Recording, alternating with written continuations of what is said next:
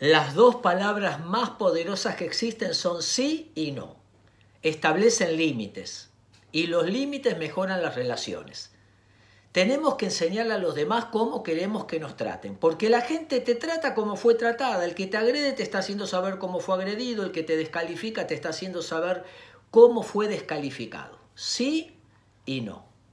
Pero hay personas provocadoras, tóxicas, que necesitan vernos mal, necesitan provocarnos. Tres técnicas que podemos ir probando de las muchas técnicas asertivas que existen. La primera es la técnica de los monosílabos. Consiste en decirle ajá, mm, uh, wow, oh y punto.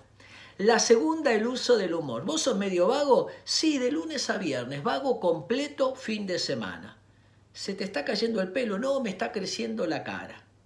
Reírnos, solo la gente segura puede reírse. Y la tercera, decirle, lo voy a tener en cuenta, muchas gracias. E irnos. Lo importante no engancharnos, no morder el anzuelo, ni explotar ni implotar. Saber que hay gente que necesita hacernos sentir mal para ellos sentirse bien. Están frustrados y necesitan frustrar. Poner límites es fundamental. Mirar para adelante, no distraernos y juntarnos con gente que añada valor a nuestra vida.